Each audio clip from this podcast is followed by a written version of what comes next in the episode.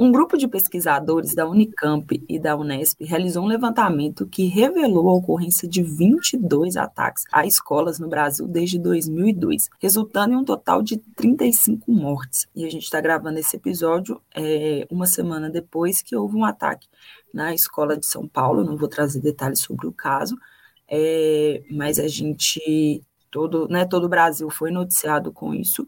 E aqui com o nosso convidado do episódio de hoje, eu pergunto, na sua visão, Flávio, há uma, alguma relação entre o discurso de ódio que a gente vê na internet com essa explosão de casos extremos, né, de violência, como a gente tem visto nas escolas, principalmente? Então, é, eu compreendo que há uma relação direta com esses ataques, uma vez que o discurso de ódio ele é produzido de um, a, a partir de um grupo é, dito hegemônico sobre grupos que não são hegemônicos. São geralmente os grupos que a gente chama de minoritários. É, geralmente são pessoas brancas, homens brancos, que produzem o discurso sobre mulheres, é, pessoas LGBTQIA+, pessoas negras, e, bom, tem total é, relação, inclusive, com o discurso de ódio perpetuado nos, nos últimos anos no campo político, né, que incentivou a aniquilação do, de certos grupos, incentivou a compra de armas de fogo, é, produzi, produziu a violência, né? Você está ouvindo Papo Preto, um podcast produzido pela Alma Preta Jornalismo em parceria com a UOL Plural, o projeto colaborativo do UOL com coletivos e veículos independentes. Olá, olá, queridos ouvintes. Sejam muito bem-vindos a mais um episódio do Papo Preto, este podcast incrível produzido pela Alma Preta, agência de jornalismo independente, que conta com seu apoio para continuar existindo. Então é muito importante que você continue nos acompanhando, curtindo, compartilhando aqui o, o conteúdo que a gente produz, né? E quando possível, dando seu apoio com qualquer valor na nossa campanha de financiamento que você pode encontrar lá no nosso site almapreta.com.br meu nome é Estela Diogo e hoje estou aqui com Flávio Rocha, que é mestre em Ciências Sociais, autor de textos sobre movimentos sociais, relações raciais e também coordenou a pesquisa Análise do Ecossistema da Informação sobre a População Negra LGBTQIAP+, no Rio de Janeiro. Eu digo também, gente, porque na semana passada a gente recebeu aqui a Roberta Ribeiro, que contribuiu né, com essa pesquisa, que fez parte também dessa pesquisa, e falou aqui com a gente sobre os desafios enfrentados pela população negra, né? É, LGBTQIA+, e vocês podem conferir aqui no nosso, no nosso canal, aqui no Spotify ou no seu agregador de podcast, é o episódio que também a gente traz esse recorte a partir dessa mesma pesquisa.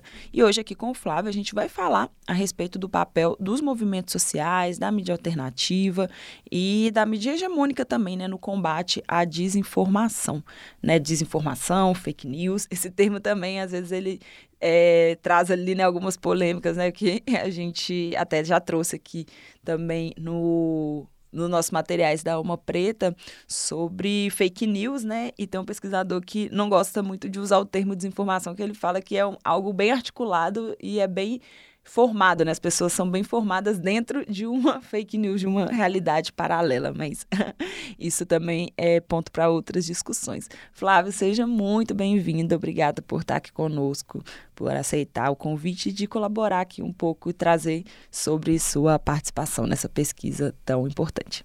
Olá a todas e todos e todes, é, eu me chamo Flávio Rocha, agradeço muito o convite do Alma Preta por estar aqui no Papo Preto falando um pouco da pesquisa. Eu estou lisonjeado por esse convite e espero estar contribuindo aí para mais informação, né? A gente entender o que está acontecendo com esses grupos que são muito vulnerabilizados no nosso país. Com certeza, Flávio. E a gente, né, a gente está gravando aqui, né, esse episódio alguns dias depois, né, acho que fez exatamente uma semana, né, do ataque é, de um aluno numa escola de São Paulo, né, um, um adolescente jovem, 13 anos. É, eu não vou dar detalhes, né, aqui sobre o, o caso, né, mas eu queria pegar um gancho sobre este episódio, porque acho que dificilmente, né, alguém que vive aqui no Brasil não ouviu falar. E na sua visão, né, se o que você acha, se há alguma relação entre o discurso de ódio que a gente vê na internet com casos extremos de violência como a gente vê nas escolas, né? Isso era bem comum é, nos Estados Unidos a gente sempre trazia isso, né? Tipo, ah, nos Estados Unidos acontece muita tragédia, mas o Brasil também vem agora num, num, numa repetição mesmo desse, desse cenário, né? Infelizmente aí não está sendo mais casos isolados, como você vê então essa relação entre o discurso de ódio da internet e o que acontece no dia a dia. Eu compreendo que há uma total relação né, do discurso de ódio produzido na internet com esses casos, sobretudo nos últimos anos. É, a internet ela tem espaços onde pessoas se reúnem para produzir discurso de ódio, para gerar hate sobre conteúdo de pessoas. E a gente sabe é, quem são os grupos que recebem esse discurso de ódio. E também a gente sabe também quem são as fontes do discurso de ódio. Quem é qual é a admiração dessas pessoas? Qual é, qual é o viés político dessas pessoas? A gente tinha aí um governo que incentivava esse tipo de discurso, incentivava inclusive o uso de armas de fogo. E o uso de arma de fogo faz você aniquilar o outro, faz você aniquilar o que é diferente de você. E eu acredito assim que o discurso de ódio ele vem dessa ideia de aniquilar o diferente, aniquilar as pessoas negras, aniquilar pessoas LGBTQIA+, é, aniquilar quem é de fora, né? Você tem a xenofobia em alguns casos. Então, vejo muito nesse sentido. Você tem é, o aumento desses discursos através das redes e também, por outro lado, um incentivo a partir de atores políticos. Exatamente, né? É uma rede muito bem estruturada, né? Não é algo assim dado ao acaso e nem dado de qualquer forma, né? É, então, isso de fato assim, é bem preocupante é, para a gente, né? E pensar também é, em como trazer resoluções e combater isso, né? E aí, antes da gente entrar um pouco nessa discussão, é, gostaria que você trouxesse aqui para a gente também se tem como né, traçar uma estrutura desse tipo de narrativa, que é a narrativa do discurso de ódio, né? Que como ela nasce, ela dissemina, a gente já trouxe aqui é, dessa questão do grupo, da fonte, de onde sai, mas se entender isso, né, esse caminho percorrido também ajuda nesse próprio combate. Sim, a gente pode estruturar o discurso de ódio a partir de uma ideia de hegemonia. Historicamente, a gente sempre teve grupos hegemônicos, seja grupos de, de classe, grupos raciais, grupos étnicos, entre outros. E aí, esses grupos estabelecem uma relação de poder sobre outros, geralmente são os grupos dominantes, através de uma ideia de superioridade.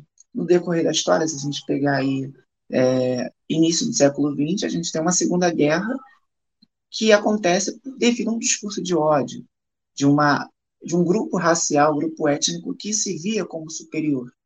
E aí, esse grupo a gente sabe, a gente sabe no que deu, né? O resultado dessa guerra, o resultado do que aconteceu. E se a gente pode pensar também a estrutura racial, seja no Brasil ou externamente ao Brasil. Se a gente pensar a branquitude, a branquitude ela é um grupo, ela perpetua é, privilégios para um grupo racial dominante e esse grupo, em alguns casos, pode até fazer um esforço para abrir mão dos seus privilégios, para não ser racista, para ser antirracista, porém outros não vão aceitar a perda desse privilégio e vão perpetuar o discurso de ódio. E o discurso de ódio é contra os grupos ditos minoritários. Eu, particularmente, não gosto desse termo, porque eu acho que não, não, não vem a ser uma minoria.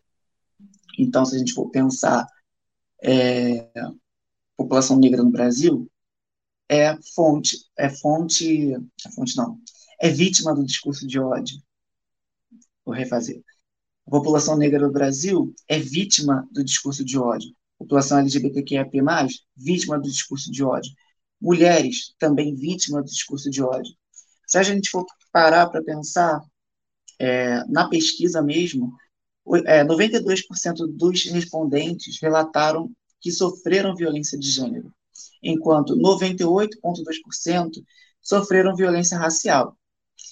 E 82%, como já foi mencionado, teve contato com o discurso de ódio. Ou seja, o discurso de ódio está muito presente na população pesquisada, na no análise do ecossistema da informação. A gente está falando aí de 81% das pessoas, né, que foram ouvidas, né, é, e por vocês que já tiveram contato com o discurso de ódio. Eu acho que é, dentro do nosso cotidiano, do dia a dia, é dificilmente, mesmo que a pessoa não tenha sido alvo né, de ataque direto, de alguma forma já presenciou isso, principalmente em redes. Eu acho que a internet, de fato, ela colabora né, e, e contribui muito para que isso seja disseminado, ainda mais que há a possibilidade do anonimato. A gente pode avaliar que esse tipo de violência é uma marca do nosso tempo, Flávio? Acredito que sim, porque na internet todo mundo tem coragem de fazer tudo, né? As pessoas têm conseguem ser anônimas, as pessoas estão em contato uma com as outras 24 horas por dia. Alguém que está no, no sul do Brasil consegue produzir uma violência contra alguém que está no norte do Brasil sem nenhuma dificuldade, porque a internet ela diminui essas fronteiras. Então, do mesmo modo a gente está online o tempo todo. A possibilidade da gente receber um discurso é altíssima. Ao mesmo tempo que a gente vê é, o, o, aumento da ansiedade na, nas pessoas devido a essa constante interação com as redes e também com os discursos, com o consumo excessivo de informações negativas, né? Se a gente for parar para pensar, você mencionou o caso da, do ataque às escolas. O tempo todo você vai receber notícias negativas. Teve o período eleitoral, que foi um foco da nossa pesquisa. O tempo todo a gente via é, Bolsonaro fez isso, Lula fez aquilo. A gente ia pirar. As pessoas estavam pirando, consumindo informações e expectativas sobre um possível resultado que muita gente não queria, né? Então, Acredito que a internet ela tende a aumentar a ansiedade, aumentar o contato do discurso com, com o discurso de ódio, aumentar o contato com as notícias negativas que não fazem bem para a nossa saúde mental. Então, acredito que é um fenômeno do nosso tempo. Exatamente, e a gente está falando de é, produtores também de conteúdo, né, de informação. Hoje a internet exerce também muito esse papel, muitas pessoas se informam, né, e vão saber do que está acontecendo por ali mesmo, porque é isso, é como você mencionou, a gente está o tempo todo online, o tempo todo, mesmo não buscando né, as informações, às vezes aparece ali. Mas a mídia, de forma geral, ainda tem, principalmente a grande mídia, né, a mídia hegemônica, ela ainda tem um papel muito forte né, nessa produção de informação. E há muitos estudiosos que apontam né, que o, alguns atores de ataques fazem. É, para ganhar esse destaque na mídia. É óbvio que tem outros, vários outros fatores por trás, mas a, o, o, próprio. A, a, o próprio destaque, essa repetição, é, também há quem analise como algo negativo, né? Como você analisa né, esse papel da, da mídia hegemônica e como também a mídia alternativa, né, as mídias independentes, pode exercer um papel é, na contramão aí do que a grande mídia vem fazendo. Bom, a grande mídia ela acaba fazendo um grande serviço, né, nesse período tanto eleitoral, nesse período que a gente está em contato com a informação o tempo todo. Eu vejo que, sobretudo o jornalismo, ele vem sendo muito sensacionalista, principalmente de algumas emissoras. E é o tempo todo tentando lucrar com a dor das pessoas. É o tempo todo mostrando violência, é, se a gente para para analisar os jornais da cidade do Rio de Janeiro, o tempo todo é mostrando assalto, é mostrando assassinato, é, morte, feminicídio. Tudo isso faz eles lucrarem. Tem pessoas que ficam o dia inteiro assistindo esse tipo de jornalismo. E as pessoas acabam ficando paranoicas, com medo de sair na rua, acha que qualquer lugar é, que elas circularem na cidade, elas vão sofrer de alguma, de alguma forma alguma violência. E, além disso, você também tem a produção do discurso de ódio pelos, é, pelos próprios apresentadores. Diversas vezes a gente já viu discursos homofóbicos e, na verdade, LGBTQIA mais fóbicos, porque foram todas as siglas que foram afetadas, todo, todas as letras da sigla foram afetadas, a partir do Silvio Santos. O Siqueira Júnior responde processo por LGBTfobia. Se a gente for parar para pensar quem mais foi citado, é, muita gente da Record e do, do SBT. São as mídias que apareceram, inclusive, na pesquisa como maiores produtoras do discurso de ódio. Se a gente for analisar agora o próprio Big Brother Brasil, a gente está vendo é, discurso de ódio o tempo todo a partir de alguns participantes. A gente teve violência, é, intolerância, intolerância não. A gente teve racismo religioso produzido dentro do programa. É um dos programas de maior audiência, se não uma de maior audiência no país. Então, eu acredito que a mídia hegemônica também tem um papel de combater o, o discurso de ódio, não perpetuar esses discursos em sua grade horária. É, inclusive, o Big Brother agora a gente tem é, uma maioria de participantes é, negra, e essa maioria traz aí um, um, uh, ao debate várias pautas que são necessárias para o nosso convívio em sociedade. A pauta racial aparece com mais latência na, no reality show hoje em dia, coisa que a gente não via há 10 anos atrás até a, a própria pauta LGBTQIA+, que não aparecia nas primeiras edições, aparece com uma, com uma maior é, relevância, né? uma maior notoriedade. Então, acho que a mídia hegemônica também tem um papel. E falando das mídias alternativas, eu acredito que vejo que as mídias alternativas ela têm um papel ainda mais fundamental, porque não vem são mídias que não vêm para fazer a narrativa das elites, não vêm para fazer a, a narrativa das grandes corporações.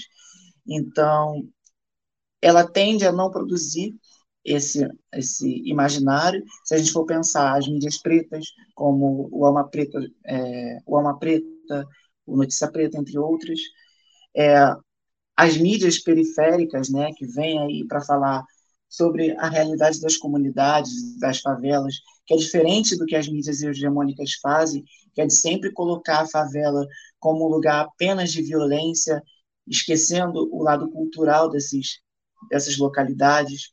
Até mesmo as mídias de esquerda, que acabam não é, acabam contradizendo, é, desculpa, é, acabam colocando uma contraposição às mídias do mercado, né? Então, acho que essas mídias, inclusive as mídias LGBTQIA+, que também aparecem na nossa pesquisa, a gente faz um mapeamento das, das que, que são mais citadas, que, que têm mais seguidores. Então, a gente buscou ter esse cuidado de divulgar sobre o trabalho desse, desse campo, que é muito relevante, que mostra uma informação diferente do que a gente está acostumado. Por exemplo, é, o Alma Preta o tempo todo está falando, está racializando o debate, coisa que a gente não vê há muito tempo, a gente não vê na, na mídia hegemônica. Está vendo agora, a passos curtos, né? Então, esse é o papel desse podcast, que dá visibilidade a várias vozes importantes, seja da intelectualidade, da música, enfim, dos vários campos que as pessoas pretas podem atuar.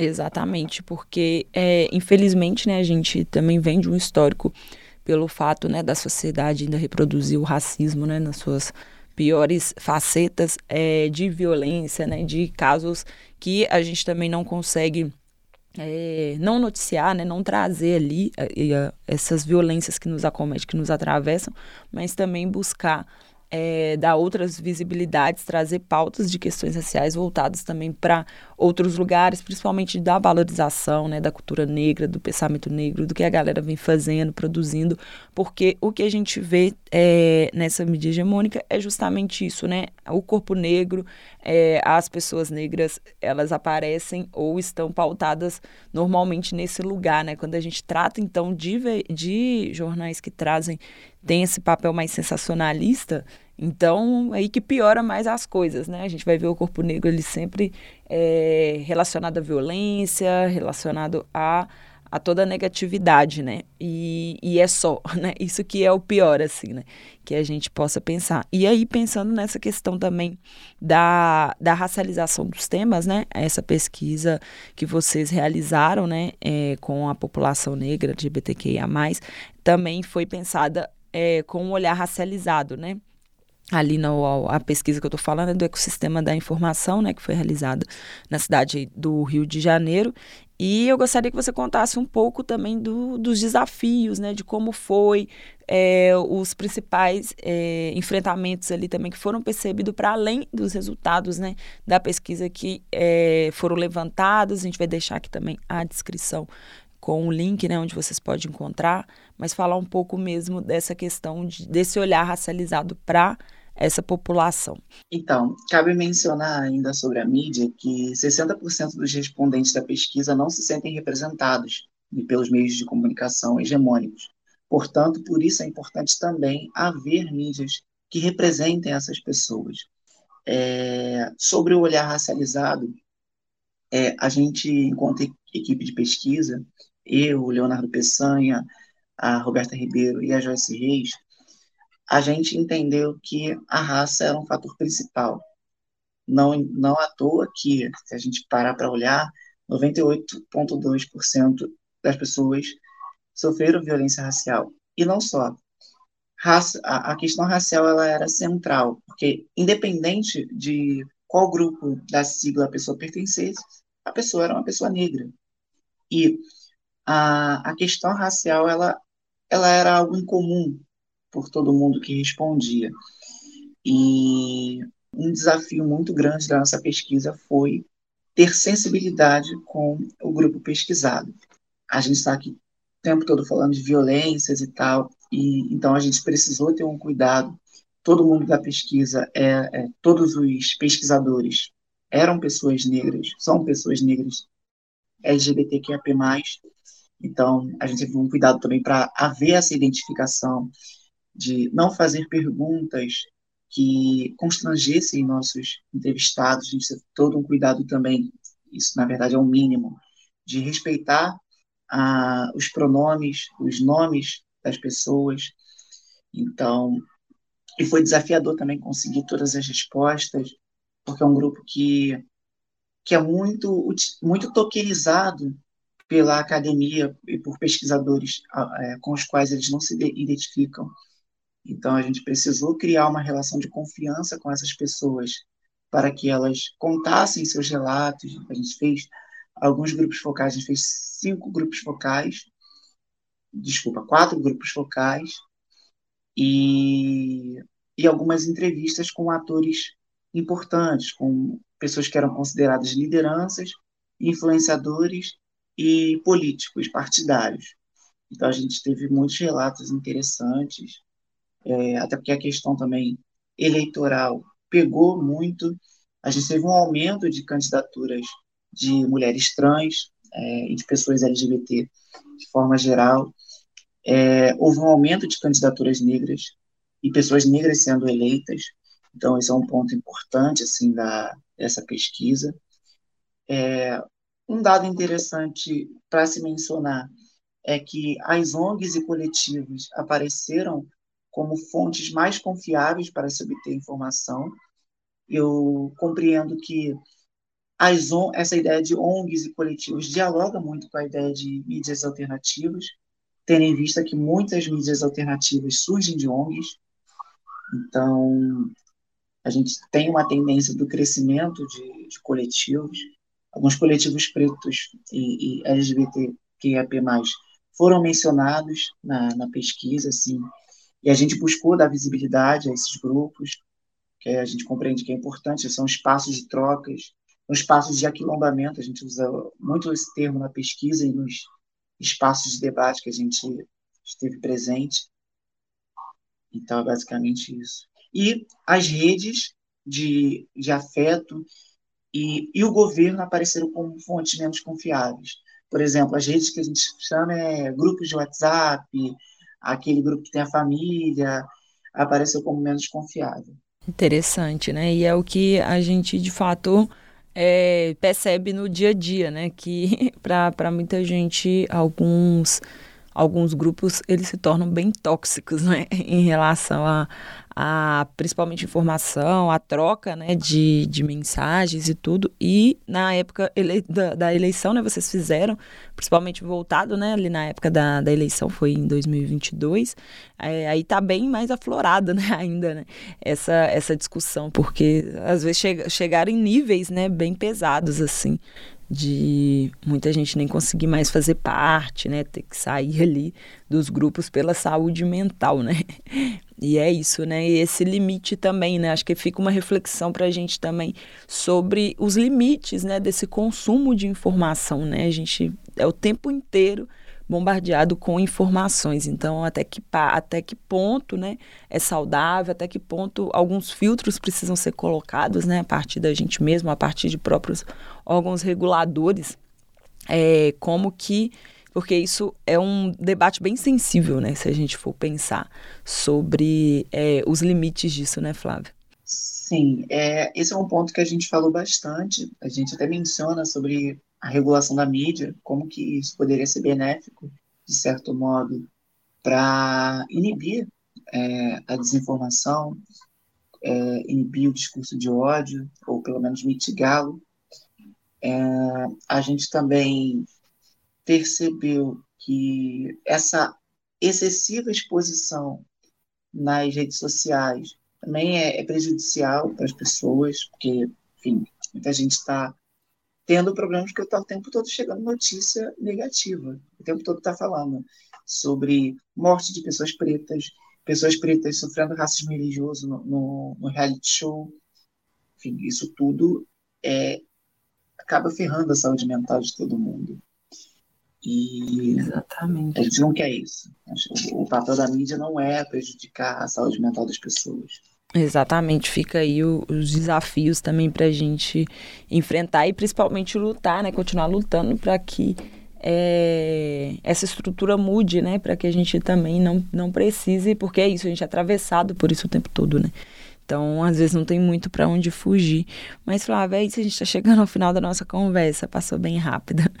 É, gostaria que você compartilhasse aqui com o pessoal também um pouco mais sobre você e o trabalho que você faz, né, além dessa participação na pesquisa, é, onde eles podem te encontrar, seguir, né, e acompanhar aí um pouco do trabalho que você vem desenvolvendo. Então, é, a pesquisa já está disponível lá no site do Data Lab. É, eu também trabalho com pesquisas, eu também tenho um artigo sobre racismo ambiental, que está publicado na ABPN, é, é, uma vibe mais acadêmica. É, eu também trabalho com conflitos ambientais desde 2016, eu acompanho um conflito na Zona Oeste do Rio de Janeiro. Atualmente eu estou atuando aqui no caso Rio Doce, em Minas Gerais. E, bom, esses são os desdobramentos. Eu espero que vocês é, apreciem a pesquisa ela foi feita com muito carinho, com muito cuidado e muito afeto também. Teve toda uma coesão da equipe e dedicação para que as informações chegassem na, na nossa população. E podem me encontrar no LinkedIn ou no Instagram, flávio.rocha94. Isso aí, Flávio, aí, pessoal, acompanhe o trabalho do Flávio, acompanhe a pesquisa do Datalab, né, feito com o Datalab, parceria com a Internews também. É, a gente vai deixar a descrição aqui do link, né, de onde vocês podem acessar. Tem bastante informação, bastante dados. Infelizmente, os dados não são muito animadores. não dá para é, também se enganar com isso, né? Mas é, são indicadores, principalmente, que mostram para a gente o quanto a gente ainda precisa continuar lutando, né? Continuar buscando uma verdadeira transformação. E é isso, pessoal. Continue apoiando também o trabalho da mídia independente aqui da Alma Preta. é, que é muito importante para a gente, né? Receber esse apoio, é, ter os nossos conteúdos compartilhados, divulgados para o máximo de pessoas, porque, de fato, é, o algoritmo não trabalha muito a favor né, da, das mídias independentes, o próprio reconhecimento também. Às vezes ele não vem da forma que a gente gostaria por conta do espaço mesmo, né? A gente está falando aí de um, uma disputa de espaço barra poder, barra narrativa, que é, aos poucos a gente vai conseguindo né, conquistar alguns lugares, mas ainda os desafios ainda são muitos e o caminho longo. Então a gente precisa se apoiar, precisa se ajudar e precisa se conectar, porque né, juntos somos mais fortes. É sobre isso, né, Flávio? É sobre isso. E, gente, agradeço muito pelo espaço. É, espero que essas, essa pesquisa, essas palavras, essa conversa de hoje chegue em muitas pessoas, porque é um debate necessário, porque pode decidir sobre o rumo do país e sobre a vida de muitas pessoas. Então, gente, atualizando aqui, né, sobre este tema, na verdade é uma triste notícia, né? Um novo ataque ocorreu no dia 5 de abril em uma creche na cidade de Blumenau, em Santa Catarina, que resultou na morte de quatro crianças.